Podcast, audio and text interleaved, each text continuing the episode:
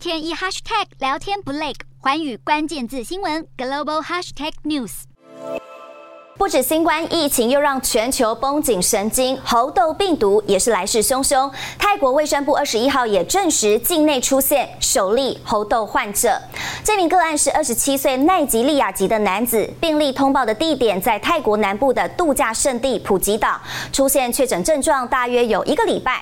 而泰国也成为亚太地区第七个通报出现猴痘的国家，另外还有澳洲、新加坡、南韩、台湾、纽西兰和印度。而根据世界卫生组织的统计，全球目前已经超过七十个国家，一共一万四千多例的猴痘个案。